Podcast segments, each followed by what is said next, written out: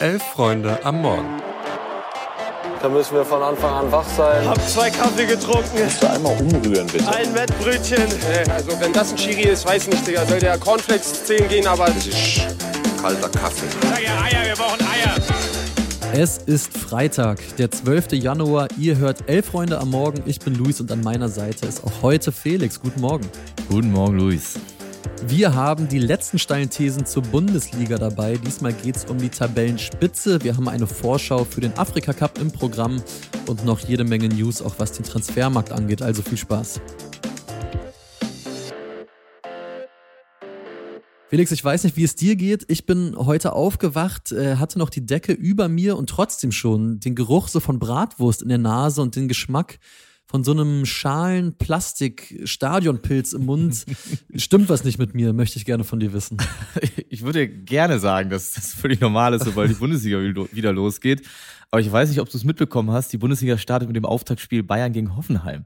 Okay, das erklärt, glaube ich, warum ich mich den ganzen Morgen schon in Tagträumereien äh, verflochten habe von Demba Bar, von Shinedu Ubasi, von Andreas Ibertsberger nicht zu vergessen. Äh, von daher alles top. Aber lass uns mal reingehen, weil um die Bayern wird es jetzt auch noch in unseren Hot Takes gehen. Wir sind ja bei der Creme der Creme der Li bei der Creme der Creme, bei der Creme della Creme der Liga angekommen, sehr schön.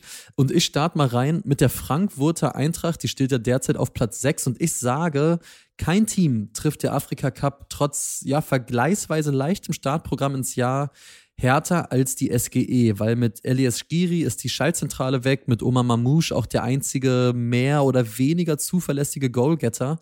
Also da kommt direkt eine Menge Arbeit auf Donny van de Beek und auch auf Sascha Kalajdzic zu. Die müssen eigentlich direkt funktionieren.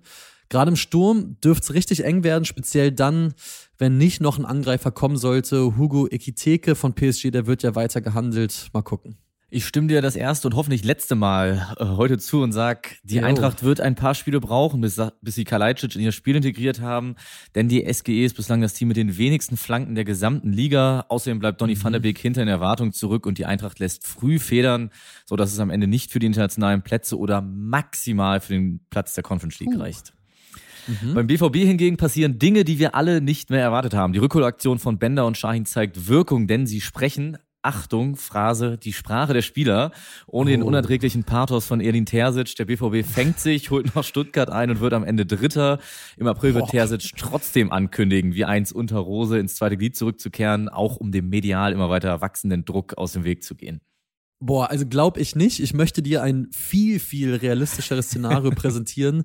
Der BVB brilliert in Europa, stürmt natürlich ins Champions League Halbfinale, beendet die Saison in der Bundesliga, aber außerhalb der Europapokalplätze. Könnt ihr ja mal Bescheid sagen, liebe BVB-Fans, ob ihr das nehmen würdet? Ich glaube eher nicht. Ähm, musst du mir sagen, ob das nächste jetzt ein Hottag ist, Felix? Ich sage aber, der VfB lässt kein Prozent locker. Die machen genau da weiter, wo sie 2023 aufgehört haben und die qualifizieren sich für die Champions League. Ey, es, es klingt immer noch verrückt, aber ich glaube dran. Dennis Undaff, der macht äh, Girassi in den ersten Spielen vergessen, schießt sich weiter zur EM. Waldemar Anton brilliert weiter als der für mich unterschätzteste Innenverteidiger der Liga. Und ja, Maxi Mittelstädt, der zieht seine Marcelo-Transformation eiskalt weiter durch das Blöde an der ganzen Entwicklung ist, im Sommer wird der VfB nicht nur um Girassi und weitere Leistungsträger kämpfen müssen, sondern auch um Chefcoach Sebastian Hoeneß. Wahrlich kein Hottake, meiner Meinung nach. Ob es am Ende Platz okay. drei oder vier wird, scheint relativ egal zu sein, denn ich glaube, die Qualifikation für die Champions League ist bereits vor dem letzten Spieltag unter Dach und Fach. Und kurz nach Ende der Saison ereilt die Stuttgarter dann die Nachricht, dass nicht nur Sebastian Hoeneß bleibt, sondern auch Angelo uh. Stiller sich lebenslang an den Trainer gebunden hat, denn nur unter ihm funktioniert er ja so wunderbar. Als Belohnung für beide fährt Stiller mit zur EM und verdrängt den Leverkusener Rob Andrich noch aus dem Kader. Ja, damit könnten wir, glaube ich, alle leben bei der EM. Gucken wir mal. Die Super Bayern bleiben hingegen die Super Bayern. Ja, auch Didi Hamann kann es nicht verhindern, obwohl er es wöchentlich im Studio versucht. Thomas Tuchel halt holt seine zweite deutsche Meisterschaft mit den Bayern. Kommt in der Champions League aber nur bis ins Viertelfinale, was letztlich dafür sorgt, dass das leidige mhm. Thema der Holding Six uns auch den nächsten Sommer komplett versauen wird. Plätti Meltdown inklusive. Der hat gestern übrigens Bayern Neuzugang, Eric Dyer in München, in Empfang genommen. Der ist da gestern angekommen zum Medizincheck. Aber ich sag, für den geht's weiter wie bei Tottenham, weil da hat er kaum noch Einsätze bekommen. Und ich sag Eric Dyer, der kommt weder an Kim de Licht noch an Upamecano so richtig vorbei und entwickelt im Gegensatz zu Harry Kane sehr, sehr starkes Heimweh nach Nord-London. Vielleicht ereilt ihn sogar das Schicksal von Daily Blind, an den erinnert sich auch keiner mehr im Bayern-Trikot, aber warten wir mal ab. Schon klar, ich weiß jetzt, was ihr alle hören wollt, weil wir kommen zu Bayer Leverkusen ich muss euch enttäuschen. Ich sage, Bayer bleibt Bayer. Das Alonso-System wird in genau drei Spielen entschlüsselt, nur in drei. Und das reicht aber schon, um die Meisterschaft auf den letzten Metern doch noch an die Bayern zu verlieren. Aber, Plot Twist, das alles hat einen tollen Nebeneffekt, weil Xabi Alonso sieht seine Aufgabe als nicht erfüllt an, sagt Real nochmal für ein Jahr ab und startet mit Bayern nochmal einen Versuch. Und das ist dann hoffentlich gleichbedeutend damit, dass es eine weitere Saison wird Season unterm Bayernkreuz heißt. Das hoffe ich sehr. Und bevor es heute Abend weitergeht, blicken wir noch mal ganz kurz zurück. Denn die meisten der Bundesligisten, die waren in der Winterpause ja an Trainingslagern irgendwo in der Welt unterwegs. Viele der Zweitligisten sind es derzeit sogar noch. Und deshalb wollten wir von unserem Experten und Lieblingsjoker Nils Petersen wissen, wie hat er eigentlich die Wintertrainingslager erlebt und haben die ihm und seinen Teams überhaupt was gebracht? Und ich sag mal so, die Antwort ist recht eindeutig.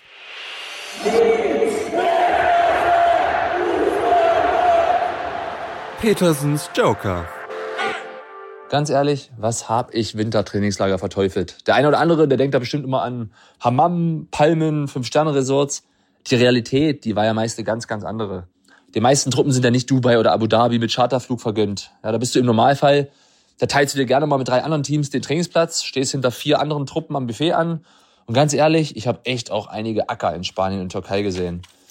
Aufwand und Ertrag, die standen für mich da irgendwie nie im Verhältnis. Du kriegst ja unter der sechsstelligen Summe heute kein Trainingslager mehr im Januar. Da kannst du dir, ja, sagen wir mal, A-Jugendspieler kannst du ja von kaufen. Aber mittlerweile bleibt ja dann auch echt auch die eine oder andere Truppe in heimischen Gefilden, was Sinn macht.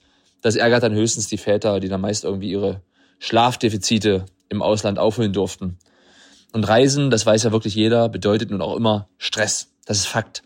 Und ich erinnere mich zum Beispiel gerne immer an meine Bayernzeit. Da sind wir am 1. Januar also mit einem fetten Kater nach Katar geflogen. Dann weiter nach Indien für ein Spiel aufgrund der Gegebenheiten vor Ort, dann ungeduscht wieder nach München, ab in den Flieger und dann kriegst du kurz danach 3-1 im Borussia Park auf den Sack. Na, dann gut Nacht. Aber wenigstens braun gebrannt. Ah, herrlich. Nils in bestechender Frühjahresform. Schauen wir mal, ob die Kollegen Tobi Ahrens und Max Dinkelacker das auch sind, denn heute startet endlich wieder das Themenfrühstück. Das findet ihr dann, wie ihr es gewohnt seid, wieder ab 11.45 Uhr hier im Podcast-Feed von Montag bis Freitag. Ich freue mich drauf.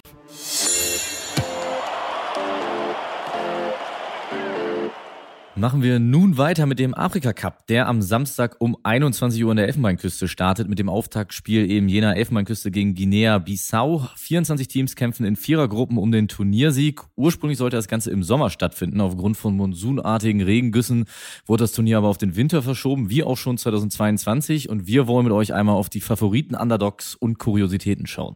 Ja, ey, bevor wir dazu kommen, ich habe komplett Bock drauf. Ich liebe den Afrika Cup, ich lieb's das zu gucken. Aus vielerlei Gründen. Ich finde die musikalische Untermalung von den Fans in den Stadien toll. Die Turniere sind immer extrem unberechenbar. Also es gibt immer große Favoriten, die früh scheitern, während Underdogs das Turnier ihres Lebens spielen es gibt so viele Talente, die man Jahre später bei irgendwelchen europäischen Topclubs wieder sieht. Also der Afrika Cup, der Afcon, der macht viel mit mir. Ich bin ganz ehrlich, ich finde es auch jedes Mal super unterhaltsam. Mir hat aber all die Jahre eigentlich schon gereicht, dass das Turnier im Winter stattfand, während die Bundesliga noch im Winterschlaf mhm. ist. Da bin ich ein komplett Stimmt. simpler Mensch. Klar, Premier League und Co. haben den Ligabetrieb über den Jahreswechsel schon seit jeher. Aber so als ich die ersten Male in Kontakt mit dem Afrika Cup war, kam, da hat die Bundesliga halt erst Ende Januar wieder angefangen und dann war es die perfekte Ablenkung.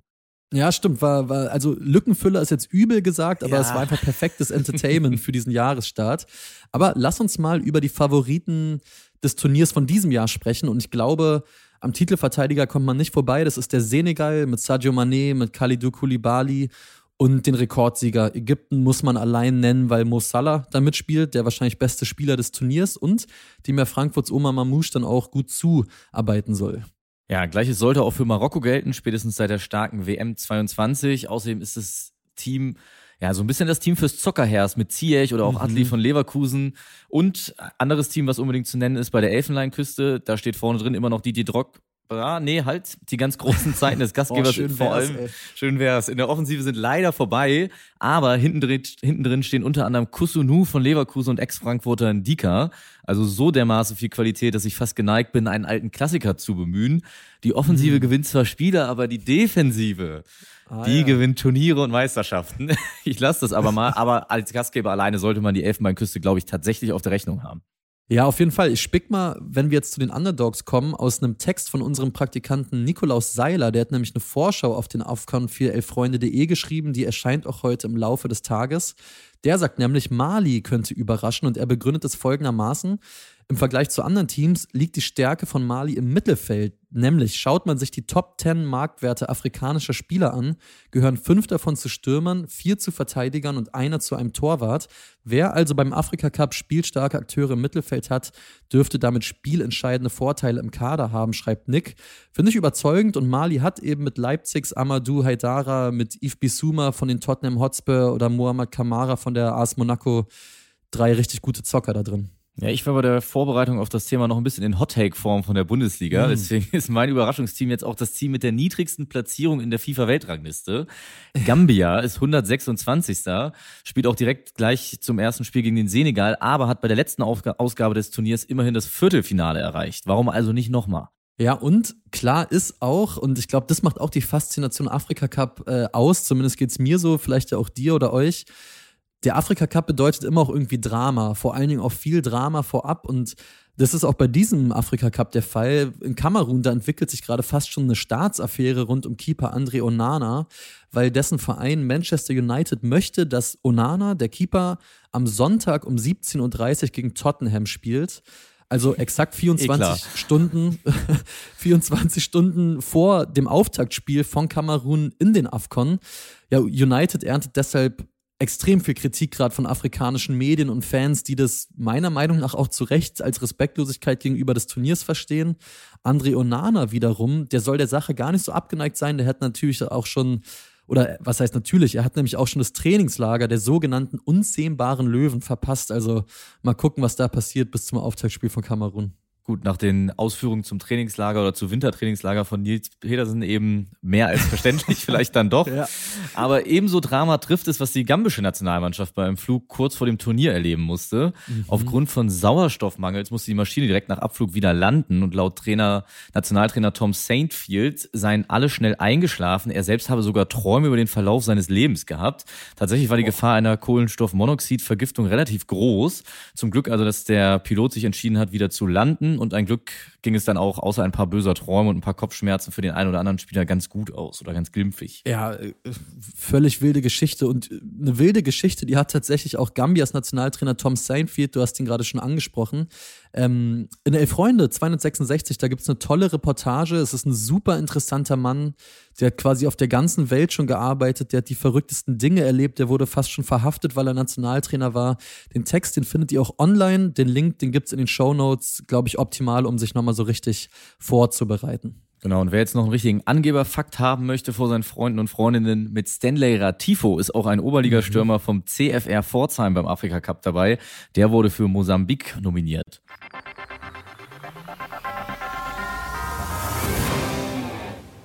Und vom Afrika Cup gehen wir nochmal zu den letzten News in dieser Woche. Und ja, bei Union Berlin ist weiter einiges los in Sachen Transfers. Am Donnerstag gaben die Köpenicker nämlich bekannt, dass die Leihe von David Fofana frühzeitig beendet wurde. Er kehrt jetzt, jetzt schon zum FC Chelsea zurück. Beide Seiten wurden nicht so richtig glücklich miteinander. Wie zu erwarten war, wurde dagegen jetzt auch wirklich Kevin Vogt von der TSG Hoffenheim für weniger als zwei Millionen Euro verpflichtet. Der wird dann der Nachfolger für Leonardo Bonucci. Und rausschmeißen wollen wir euch noch kurz mit dem Anteaser zweier Stories, die ihr in unserem morgendlichen Newsletter nochmal genauer nachlesen könnt. Toni Kroos wurde beim Halbfinale der Supercopper, das natürlich und selbstverständlich, ihr wisst es, in Saudi-Arabien ausgetragen wurde, wegen seiner Äußerung zur Menschenrechtslage im Land ausgepfiffen, genauso wie der Kaiser bei der für ihn abgehaltenen Schweigeminute. Die Hintergründe dazu und eine kurze Geschichte über den Wechsel Terence Boyds zu Waldhof Mannheim lest ihr ab 7 Uhr in unserem Newsletter. Genau, dafür findet ihr den Link wie immer in den Shownotes, könnt ihr euch einfach kostenlos anmelden. Und ansonsten danke fürs Reinhören in dieser Woche. Nur nochmal der Reminder, das Themenfrühstück ist ab heute zurück. Und wenn ihr wollt, wenn ihr ja mit einer guten Tat ins Jahr starten wollt, lasst uns gerne eine Bewertung da, falls ihr das noch nicht getan habt. Darüber freuen wir uns. Ansonsten euch allen da draußen und Felix auch dir ein schönes erstes Bundesliga-Wochenende 2024. Macht's gut. Ciao, ciao.